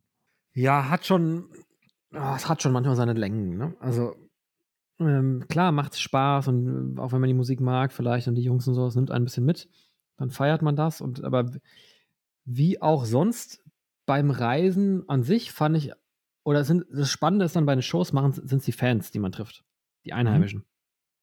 Klar, du hast immer irgendwie ein, zwei Kadetten, die auch sau komisch finden, auf jede Show mitzufahren, wenn sie kommen aus, keine Ahnung, Augsburg, aber finde es auch total lustig, wenn sie auf die Show nach Paris kommen und nach Berlin und nach Wien. Ich stehe halt da, frage mich so, okay, hm, weiß nicht. Verstehe den Witz nicht. Ist auch einfach, ihr sitzt halt stundenlang im Auto für die gleiche Badge wieder, die ihr jetzt schon dreimal auf der gleichen Tour gesehen habt und auch wissen müsstet, wie du jetzt eben gesagt hast, Andreas, dass sie jedes Mal das Gleiche spielen und auch fast immer das Gleiche sagen. Aber hey, herzlich willkommen. Cool, dass ihr da seid. Nee, man trifft halt dann super oft ähm, Fans, ähm, von rund um der Welt. Äh, ne, die kommen angereist, manchmal super weit, manchmal super nah, weil es einheimische Fans sind in Barcelona und so. Das hatten wir einfach echt richtig coole Die-Hard-Fans, die ähm, super intuit sind und die dann auch mal äh, zu fotografieren oder auch vor allem zu filmen. Ich mache bei solchen Shows auch Filme dann meist. Oder meistens sind filme ich ja, mache so einen kleinen Instagram-Clip und Facebook-Clip. Und die mitzunehmen da drauf und so ist mega gut. Das macht's das ist immer anders und da kommen immer andere Gesichter und man erfährt immer irgendeine neue Story und sieht irgendeinen neuen Aufnäher, den die selbst gemacht haben oder irgendwas gebastelt haben für die Band und so. Und das ist cool. Das ist richtig gut. Mhm. Es, ist die Band dann am Ende auch so, gut, hängt ja auch wieder von der Größe ab oder sowas, aber gehen die am Ende dann auch nach der Show so mal ins Publikum und signieren irgendwie Sachen und unterhalten sich noch mit Leuten oder ist einfach so, okay, hier, letztlich vorbei, Drops Mike, ich gehe nach hinten und Feierabend? Kommt immer auf die Band an, wie du gesagt hast, auf die Größe. Heute ist es äh, ziemlich modern, dass man so ein VIP-Package verkauft. dass man den Leuten vorher sagt, ey, ihr könnt, wenn ihr mehr Geld bezahlt, kriegt ihr vorher Deluxe-Zeit mit uns. Und dann kannst du da nochmal Handschütteln und ein Foto mit uns machen. Und ihr kriegt ein äh, VIP-Package, äh, irgendwie einen Turnbeutel mit einem Autogrammkarte, einem Poster, einer Fahne und einem Feuerzeug mit unserem Logo drauf. Und das kostet nochmal 50 Euro extra. Bumm. Mhm. Ähm, aber ich habe durchaus Bands, ähm, gute, gute Freunde von mir, äh, mit denen ich jetzt auf dem letzten Festival Oceans, sind einfach, das sind einfach gute Freunde. Ne? Das sind nicht mehr nur eine Band, mit denen ich unterwegs bin, sondern einfach Freunde, wo wir uns jetzt einige Jahre kennen und viel gemacht haben. Und die gehen immer nach der Show nach vorne. Wir sind immer am Merch mit denen. Und dann kann da jeder vorbeikommen und kann quatschen, kann Fotos machen und kann sich die T-Shirts gleich unterschreiben lassen und kann rumhängen und ein Bier trinken. Das ist immer drin und das macht es ja irgendwie aus. Also ohne die Fans vor Ort und für, für die Menschen, die da hinkommen, ist ja die Show nix und ist die Band auch nix. Ganz klar. Du hast von Oceans auch gerade einen Pulli an, oder? Kann das sein? Ja, genau. Das ist, ähm, das sind einfach Freunde. Also da haben wir so viel Zeit miteinander verbracht. Keine Ahnung, wir sind auch äh, nach Wien gefahren, um da ein Video zu drehen. Fünf Tage lang haben wir in einem Fotostudio gelebt mit Schlafsäcken und haben da ein Video gedreht. Wie kann man denn fünf Tage lang drehen? Das ist ja kein Spielfilm. Nee, aber es war. Ja. Vielleicht kleiner Sprung nochmal, zeitlicher Sprung zu der ersten Band, die gesagt hat: Niklas, geh mit auf Tour. Und ich habe gesagt: Ja, klar. Dann sagte der Sänger: Kannst du auch filmen? Dann habe ich kurz überlegt und dachte so: Ich habe gar keine Kamera, aber die, ich habe nie irgendwas gefilmt, noch nie. Meine Antwort war: Ja, klar. Er sagt: Super. Dann machst du bitte jeden Abend einen Film von der Show. Und dann sagte ich: Ja, klar. Haben wir aufgelegt. Dann habe ich da gesessen und dachte: Hm, Komisch. Hat die Kamera eine Funktion dafür? Hat sie nicht. Habe ich dann nachgeguckt und dann habe ich äh, Freunde gefragt, ob sie mir Geld leihen können. Habe ich einen gefunden, der hat mir Geld geliehen, habe ich eine Kamera gekauft. Ein paar Tage vor der Show, vor der ersten, habe dann festgestellt, ja, die hat jetzt eine Filmfunktion, cool. Und dann habe ich angefangen zu filmen. Für die habe ich auch mein erstes Musikvideo gedreht. Weil er hat gefragt, ey Niklas, das ist ja der Hammer mit den Clips, kommt so gut an. Das ist voll geil. Willst du mal ein Musikvideo drehen für uns? Ja. Gut, machen wir. Und dann habe ich gesagt, gut, stand ich genau vom gleichen Problem. Hatte damals noch ein 13 Zoll MacBook Pro, das erste mit Retina-Display, 4 GB RAM und habe dann probiert, irgendwie ui, ui, ui. 10 Kameraspuren zu synchronisieren und es hat nichts gemacht. Es hat einfach verweigert. und dann muss ich natürlich, auch da habe ich ja schnell ein Notebook geliehen dafür und uh, es war Terror, Terror, Terror. Und bis man dann dahin kommt, dass man auch Sachen filmt und auch weiß, wie gefilmt wird. Also wir haben uns ja Mühe gegeben, das aussehen zu lassen, als wäre es viel Geld wert. Mhm. Ja, man muss sagen, zu diesem Zeitpunkt, als wir dieses Musikvideo in Wien gedreht haben, gab es die Band noch gar nicht. Also nicht so richtig. Wir haben erstmal viel vorbereitet, sie haben ein Album aufgenommen, wir haben unzählige Musikvideos gemacht und haben ein ganzes Konzept überleg überlegt. Also, wie sieht die Band aus? Wie klingt die Band? Passt der Klang zu dem, was man sieht? Farblich, äh, stimmungsmäßig, ne? Ist das alles, geht das Hand in Hand? Ist das ein Guss? und dann waren auch die Videos irgendwie aufwendig. Wahrscheinlich kriegt die jede professionelle Firma viel schneller hin. Mhm. Aber wir haben damals einfach gesagt, ey, wir sind nicht professionell, aber wir wollen die Bilder, die wir uns vorstellen, die wir uns ausgedacht haben, trotzdem genauso umsetzen. Und es war ein tierischer Akt. Es war richtig anstrengend und hat lang gedauert. Deswegen saßen wir dann, haben echt viel, viel, viel gefilmt. Ich gucke es aber heute noch gerne an. Ich sehe es gerne. Weil es auch einfach eine Erinnerung an die Stadt ist. Das ist ja irgendwie das Schöne, wenn ich mir jetzt die Fotos angucke. Ich denke immer an Momente in Ungarn, wie ich aus dem Hotel raus, aus so einem echt sehr, ich will nicht schäbig sagen, das klingt auch falsch, sehr einfachen Hotel rausgucke, auf den Pool und die, und die drei Jungs unten im Pool schwimmen sehe. Und ich hatte richtig Fieber, mir ging es richtig schlecht. Ich war einfach krank. Und dann mhm. saß ich da, nee, es war gar nicht Ungarn, es war äh, Bulgarien. Ja, Bulgarien ist mir extra hingeflogen. Und ich gucke da runter und wenn ich heute das Foto sehe, denke ich aber noch an die Show mit den Jungs und wir danach zur nächsten Show gefahren sind und das sind so die Momente, die man verknüpft auf der großen Landkarte. Mhm. Und, die Fans dazu. Und so dieses Kennenlernen und das Erleben des Ganzen. Und das macht es dann wieder äh, irgendwie gut. Wir haben aber auch schon hier in Gießen, also bei uns um die Ecke, ne, hab ich, haben wir mal ein Musikvideo gedreht, nachts bei einer Freundin im Pool. Äh, haben wir den ganzen Pool, die hatte einen relativ großen Pool, haben wir mit äh, schwarzem Bühnenmolton ausgekleidet. Also, das waren also dieser so ein schwarzer Stoffvorhang, der immer, der hängt an jeder Bühne dran. Mhm. Kannst du auch eigentlich, glaube ich, nur in zwei Versionen kaufen. Einmal in schwer und in schwer und flammbar und dann in extra schwer und schwer und flammbar. Mhm. Ähm, ist immer lichtdicht und so, ne? Und den haben wir, da haben wir 20 oder 40 Meter gekauft, drei Meter breit. Es war ein riesen Stoffberg. Und wir fanden es irgendwie eine saugute Idee, den in den Pool zu versenken, sodass der ganze Pool nicht mal blau leuchtet, sondern schwarz ist. Das ist bestimmt überhaupt nicht schwer, ja. dann wieder rauszuholen, wenn es auch noch mit Wasser voll sorgt, oder? Ja, das ist immer ein Problem für den Zukunftsniklas. Achso, okay. Das ist da natürlich denk, klar. Da denkt man nicht so drüber nach. Das war ein so blöder Akt, das nachts rauszukriegen. Oh mein Gott. Ich habe es auch probiert, dann zu Hause zu trocknen auf der Wiese, die frisch gemäht war. ja. Das war alles, es war einfach nur dumm alles. Seitdem die, habt ihr eine Sumpflandschaft daheim? Nee, das ging sogar.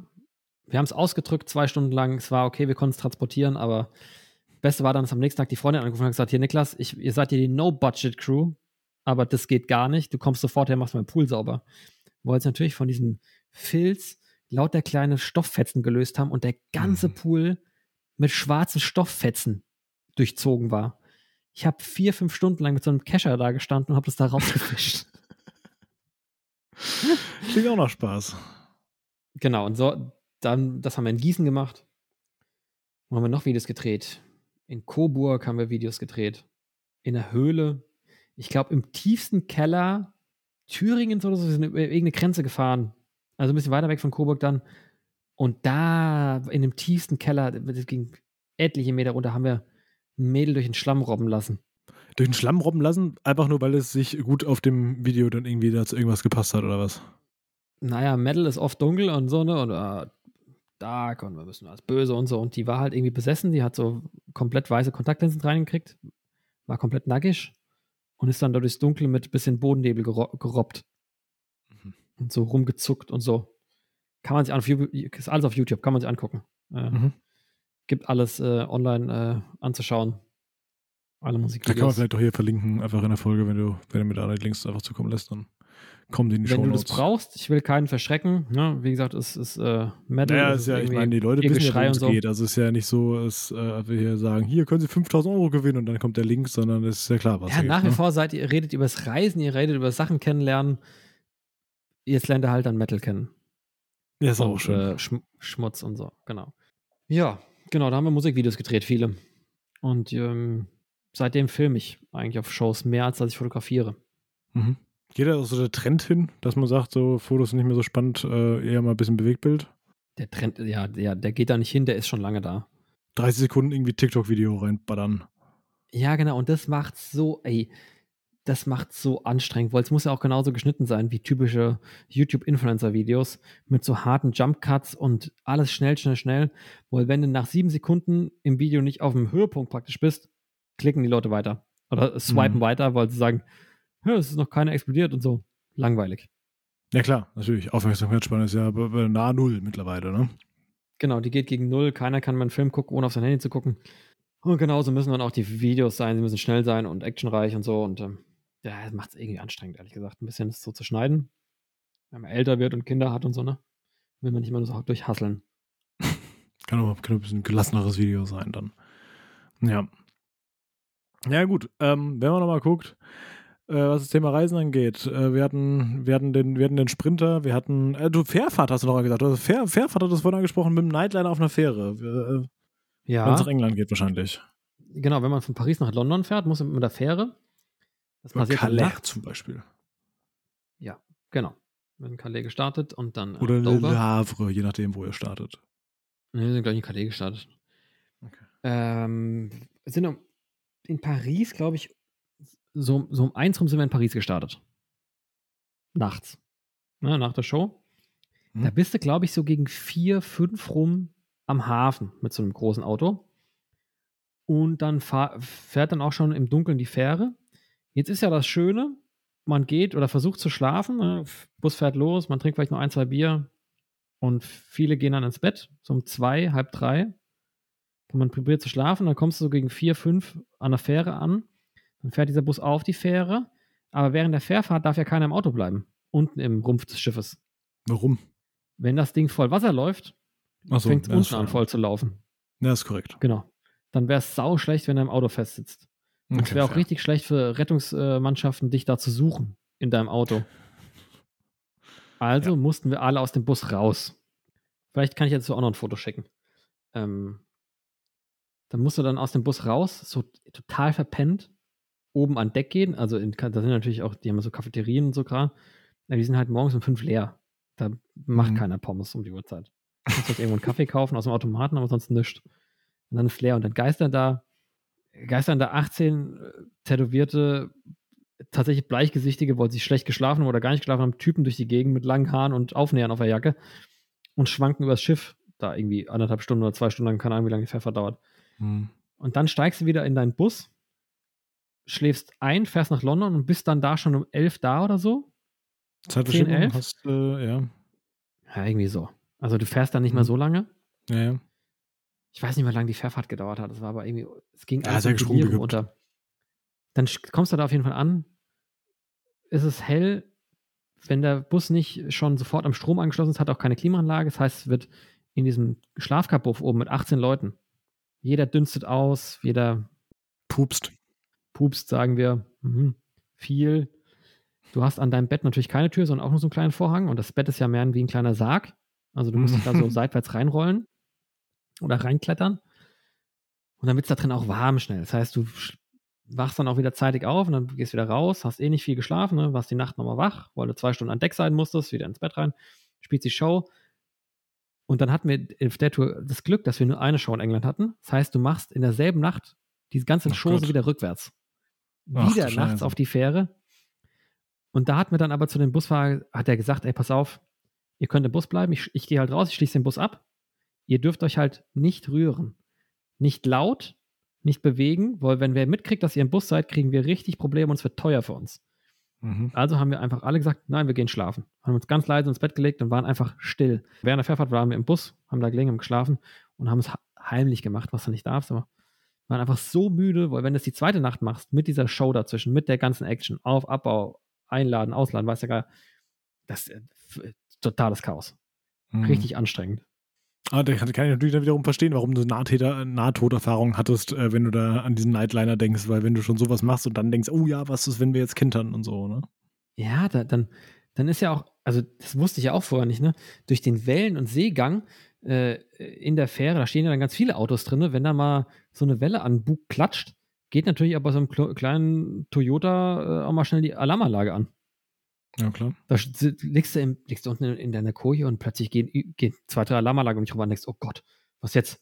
Und dann merkst du einfach nur, dass das Schiff halt schaukelt Mhm. und die Autos, die halt abgeschlossen sind, wackeln und dann, dann piepen die wie wild.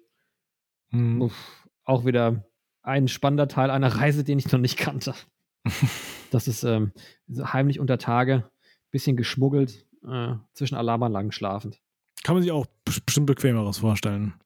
Haben wir damit alle Verkehrsmittel durch, die ihr hattet? Also ihr seid mit dem Schiff gefahren, ihr seid Flugzeuge. mal zwischendurch geflogen. Flugzeuge ja gut, äh. Fliegen ist wahrscheinlich weniger spannend, oder? Oder ist es, also ich meine, das ganze Gepäck wird wahrscheinlich alles, also zumindest die ganzen Instrumente wird wahrscheinlich alles Sperrgepäck sein, oder? Genau, diesen Sperrgepäck. Na, oftmals probieren wir die trotzdem in, äh, in die Kabine mitzunehmen, teure Gitarren. Die- also als Geht schon. Handgepäck? Ja, geht schon. Aber- Beim, kann, kann man schon machen. Aber vieles geht dann auch als Sperrgepäck und. Dann ist immer die Frage, kommt es an, das ist heile und so, ne? Bisschen schwierig. Aber Fliegen ist tatsächlich relativ simpel und langweilig. Also so spannend ist es nicht, das stimmt, ja. Nee, also wenn man öfter geflogen ist im Leben, dann ist es halt wie Taxifahren. Du steigst ein, wenn du Glück hast, kriegst du was zu essen. Steigst mal wieder aus und gut ist. Ja. Da ist es spannender, wenn du mit, als, ich, als wir nach China geflogen sind, waren wir ja zu dritt äh, zu der Zeit. Meine jetzt Frau und äh, unsere damals Vierjährige. Da war unsere jetzt Vierjährige noch gar nicht geboren, da war meine Frau gerade schwanger mit ihr. Mhm. Und da ist mir erst den Abend vorher bewusst geworden, was ich eigentlich gerade mache. Weil ich mal kurz gegoogelt habe, wie komme ich denn von Shanghai Flughafen nach Suzhou, also so 100 Kilometer westlich von Shanghai.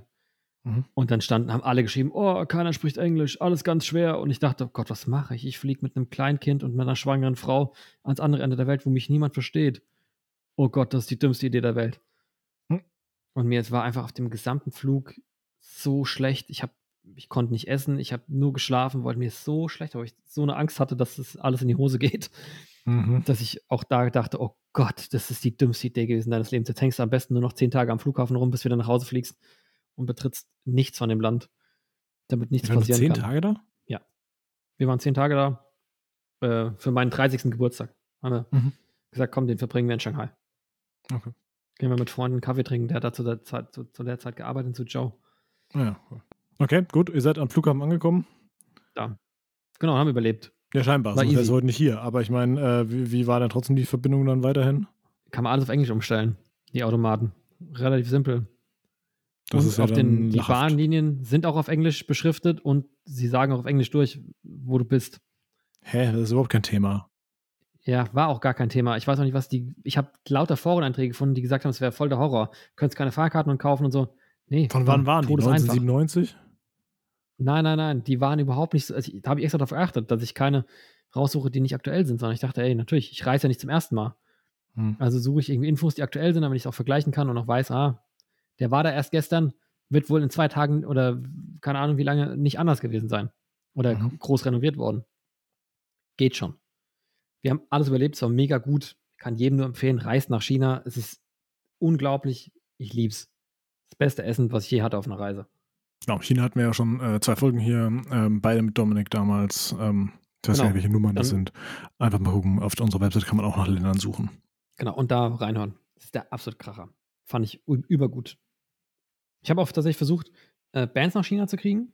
Die Airbnb-Vermieterin bei uns hat für Prada gearbeitet, war oft in Italien, hat aber eine Kollegin, die Konzerte organisiert in, in äh, China tatsächlich.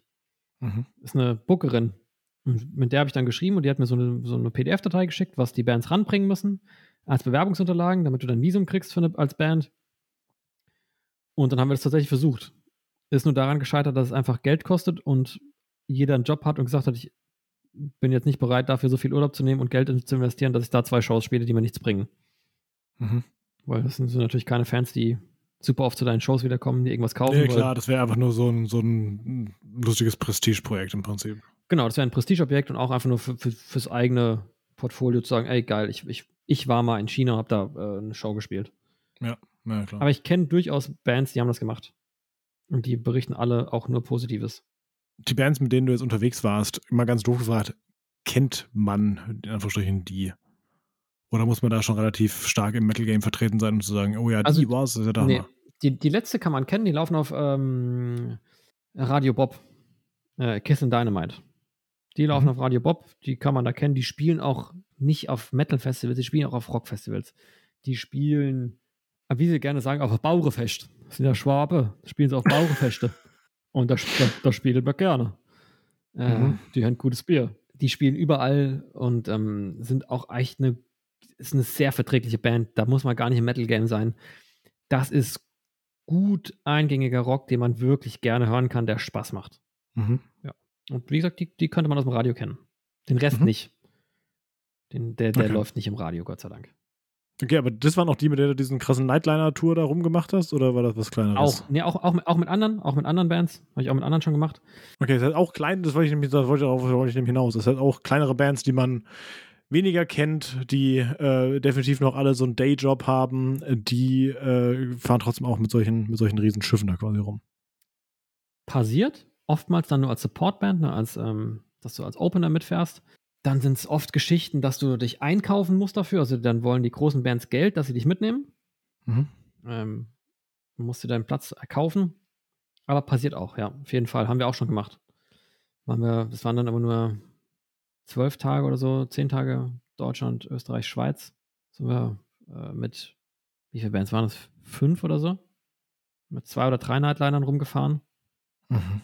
War aber auch gut. Ich habe mir schon bei der ersten Show in Stuttgart habe ich mir den großen Zehennagel am rechten Fußzeh ausgeschlagen äh, und bin dann nur noch mit äh, Bandage rumgehoppelt und habe versucht äh, irgendwas zu fotografieren und es war das das war auch echt nicht gut. Das klingt vom, auch vom, nicht so angenehm.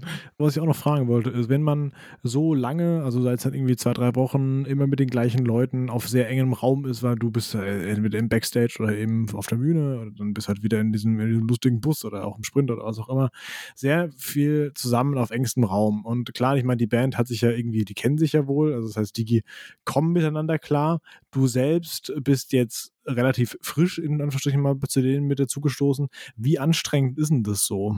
Also geht man auch irgendwann gut auf den Keks, würde ich damit fragen?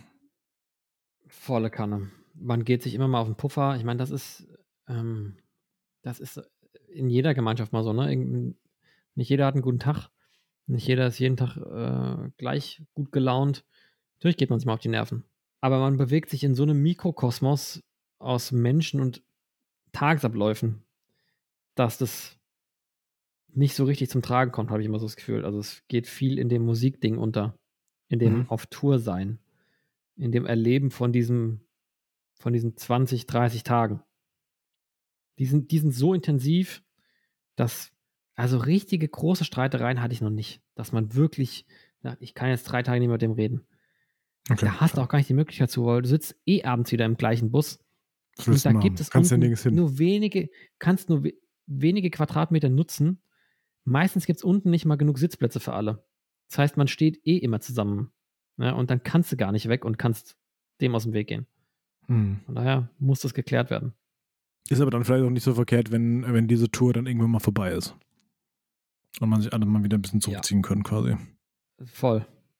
Es ist, ähm, ich finde es immer befreiend, wenn man dann nach Hause kommt. Man hat dann so ein bisschen, es fällt in so ein Tourloch, weil man vor allem dieses, ich stehe auf, ich gucke auf den Zettel und ich weiß genau, wann, wo mein Essen steht, am besten, was es gibt, wie das WLAN-Passwort des Tages ist und was für Aufgaben ich heute habe. Mhm. Also das befreit ja im Kopf echt sehr, weil mhm. man sagt, oh, ich gebe alle Verantwortung ab. Das hat einer geplant, ich mache das einfach so und der Tag läuft. Und alle sind glücklich. Mhm. Dann kommst du nach Hause und da steht morgens kein Essen auf dem Tisch. Da steht kein Buffet, wenn du reinkommst. Da steht auch kein Mittagessen, da steht auch kein Abendessen und keiner sagt dir, wann du wieder wegfährst und so. Also, das ist alles, also, da fällt man immer so ein kleines Loch und vermisst dann auch recht schnell wieder. Auch die Gemeinschaft, dieses, den ganzen Tag dummes Zeug reden. Das ist irgendwie auch ein großer Teil davon. Den vermisst man ja. sehr schnell. So eine Tour, ähm, wie oft macht man das im Jahr? Also mit der gleichen Band jetzt, sag ich mal. Boah, kann man schon mal zweimal im Jahr machen. Okay. Plus Festival-Shows. Mhm. Aber kommt immer noch an, wann die ein Album rausbringen. Ne? Man macht das ja immer so, dass sie. Man macht das ja, um zu verkaufen. Ne? Ist ja nicht um, weil mir langweilig daheim ist, sondern die wollen natürlich ihre Musik an den Mann bringen und dabei natürlich Spaß haben, gar keine Frage, aber man will ja auch immer ein Album promoten. Zum Beispiel, ne? Neues Album rausgebracht, wir gehen auf Tour. Dann spielen wir Festivals und dann spielen wir noch eine Tour. Und dann kann man fast wieder überlegen, ob man nochmal ins Studio geht. Oder ob man. Um was zu tun neues, Studio, ein neue, neues Album aufzunehmen. Das nächste schon wieder, oder was? Mhm, mhm. Mhm. Ja, so alle zwei, drei Jahre kommt es ja schon. Ja, ne? ist eigentlich schon, mhm. Das ist so ein Turnus, da ist ein, ist ein Album-Release schon echt okay. Außer man ist Rammstein und das ist auch egal.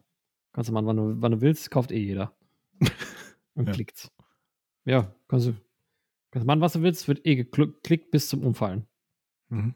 Genau, deswegen äh, passiert's schon häufig. Ich habe jetzt dieses Jahr zum Beispiel, fahre ich jetzt in diesem Sommer, habe ich ein Festival jetzt hinter mir und fahre jetzt noch auf sechs. Jetzt noch, jetzt und in diesem Sommer, alle, gesagt. Ja, ja. Und ich habe aber nicht alle Shows angenommen, die mir angeboten wurden. Okay. Und diese sechs sind nur mit einer einzigen Band. Ja, viel Spaß dir dann. Die sind auch Wo sind die so? in Deutschland. Ende des Monats spielen wir erst in Augsburg und dann in, wie heißt denn das? Cheverns in Tschechien. Ah ja. Dann fahren wir wieder nach Hause. Dann spielen wir im August, spielen wir Deutschland, Deutschland, Deutschland. Das hier müsste, glaube ich, die Schweiz sein. Genau, spielen wir in der Schweiz. Dann spielen wir aber, glaube ich, nochmal irgendwo in auch Tschechien oder sowas. Also es ist, ja, es wandert so ein bisschen, genau. Das ist eine Band. Ich habe nicht alle Shows von denen angenommen. Die haben noch eigentlich mehr diesen, diesen Sommer. Dann wäre um die Frage, wie wichtig ist es für die Band, von jedem Auftritt Fotos zu haben? Wichtig. Super wichtig. Mhm. Promo. Es ist immer, vor allem die, die Fans mit drauf zu haben. Also es muss ja immer aussehen, als wäre es die geilste Show der Welt. Mhm. Damit alle, die es dann im Internet sehen und noch nicht da waren, sagen, ey, das sieht aus wie die geilste Show der Welt, da muss ich hin. Mhm. Das ist ja der Effekt, den es haben soll. Ne? Geht natürlich in der Masse unter, weil ja jede Band das versucht und jeder so sein will. Ich bin immer noch ein Fan davon, dass wir die Fans mit ins Bild nehmen, dass wir die, die Sachen, die nicht jeder sieht, mitzeigen, auch das hinter der Bühne leben und ne, die kleinen Räume, so wie ich dir auch die Fotos ja geschickt habe, ähm, dass man sieht, wie sieht es äh, hinter der Bühne aus und äh, wer arbeitet da eigentlich, dass man all, das mal mitnimmt und das den Fans zeigt im Internet, weil das sind die Momente, die sie sonst nicht kriegen, die ich auch sonst nicht kriege, ne? Mhm. Und deswegen ist es super, super wichtig und ich kenne kaum noch Bands, die eigentlich keine Fotos machen oder machen lassen. Oder Videos auch. Mhm. Klingt lustig. Gut. Ich, ist also super lustig. Man kann diese, man kann diese Folge, beziehungsweise, ja, so, die, die Folge so zusammenfassen, dass man sagt, man ist viel auf Tour, man hat da, man macht interessante Erfahrungen mit, mit der Band, man sieht allerdings relativ wenig von den Orten, an denen man ist. Im Zweifel weiß man gar nicht, wie es da aussieht, weil man, ja, man ist halt irgendwie in irgendeiner Stadt, die, da sind irgendwelche Leute. Aber im Zweifel ist es auch vom, vom Land her äh, bald schon egal, weil sieht alles ähnlich aus, äh, alles meistens dunkel. Also vom, mhm. vom Reisefaktor her, wenn man was sehen möchte, nicht Bandfotograf werden. Auf gar keinen Fall. Wenn du wirklich was sehen willst von der Welt und ähm, auf Tuchfühlung gehen willst mit einem Land oder mit einer Kultur, dann nicht. Aber auch da gibt es Verbindungen äh, zu dem, was ich jetzt bisher gemacht habe. Ich bin ja dann, dadurch, dass ich so lange und so oft mit einigen gleichen Leuten auf sehr engem Raum bin, nehmen die mich ja irgendwann nicht mal als Fotograf wahr. Mhm. Also die, man verschmilzt ja so ein bisschen mit der Gruppe und dann denken die immer, ja, der hat halt eine Kamera, aber machen dann ihren Alltag. Das ist so, als wenn du ähm, als Journalist in irgendein Land fährst und anfängst da bei irgendeinem, in irgendeinem Dorf zu leben, kannst du auch nicht am ersten Tag einfach mit der Kamera rausrennen und von jedem Porträt schießen. Wenn dich da keiner mhm. kennt, hat da keiner Bock zu. Dann lässt sich da keiner fotografieren oder kriegst du mal Ärger oder so, ne? Du musst halt erst, so wie immer beim Reisen, musst du mit Leuten in Kontakt kommen, um Menschen kennenzulernen und dann macht man richtig geile Fotos. Natürlich dann sagen jetzt alle, oh, es gibt Street Photography und so ein Kram. Ja, wenn du niemand, wenn die dich, wenn, wenn die sich nicht beobachtet fühlen, so, auf jeden Fall.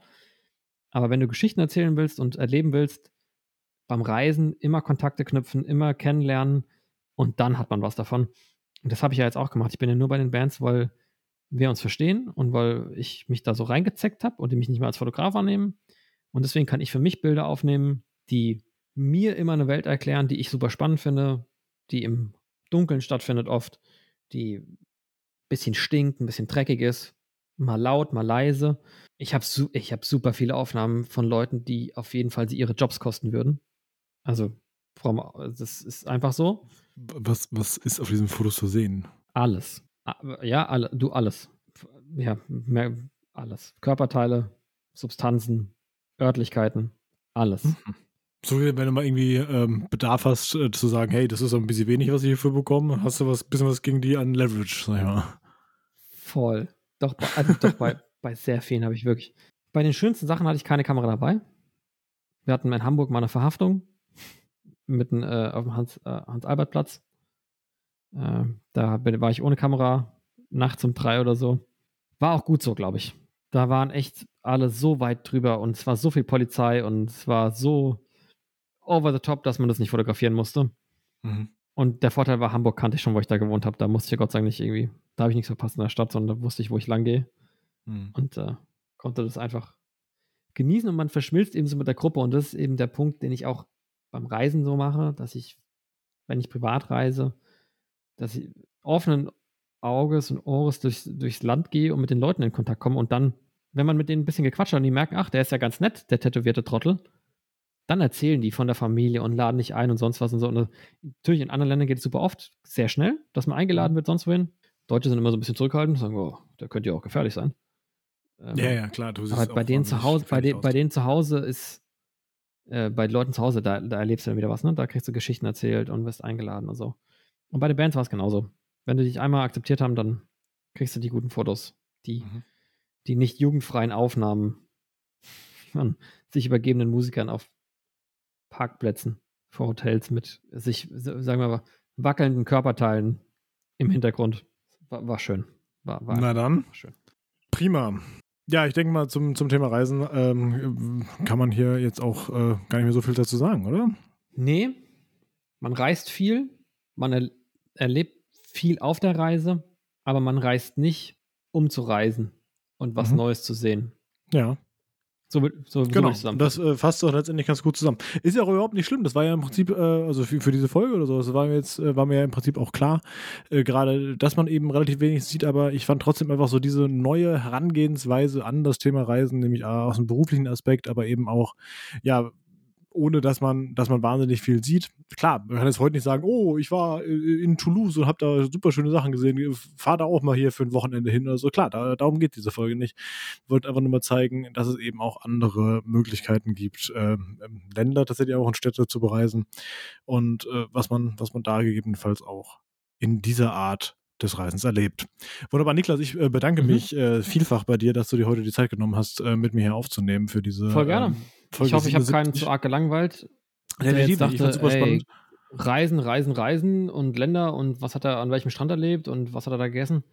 Also ich kann euch noch tausend Sachen sagen, die ich irgendwo erlebt habe, aber ja, ich hab, bin viel gereist, sehr viel gereist, viele, viele Stunden in Bussen, Flugzeugen, Autos, sonst was. Aber nicht so, wie es vielleicht die meisten machen. Ja. Ja, und das passt ja auch. Aber wenn ihr da draußen vielleicht sagt, ja, aber ich war an, schon an Ort XY und habe da super tolle Sachen erlebt und davon möchte ich gerne berichten, dann lasst es uns gerne wissen. Ihr könnt Kontakt mit uns aufnehmen, am besten über unsere Website labrod.de slash mitmachen oder aber über Instagram an labrod-pod oder ihr schreibt eine E-Mail an kontakt.labrod.de und dann äh, ja, nehmen wir euch auf unsere Liste und äh, sprechen dann auch gerne darüber, was ihr denn so Schönes erlebt habt. Wenn es irgendwie Fernreisen sind oder größere Dinge, dann gerne einfach im normalen Format. Wenn ihr sagt, ja, nee, ich war einfach nur mal am Wochenende im Schwarzwald wandern, dann gerne auch für unser Navi-Format. Da suchen wir auch immer wieder neue Gäste.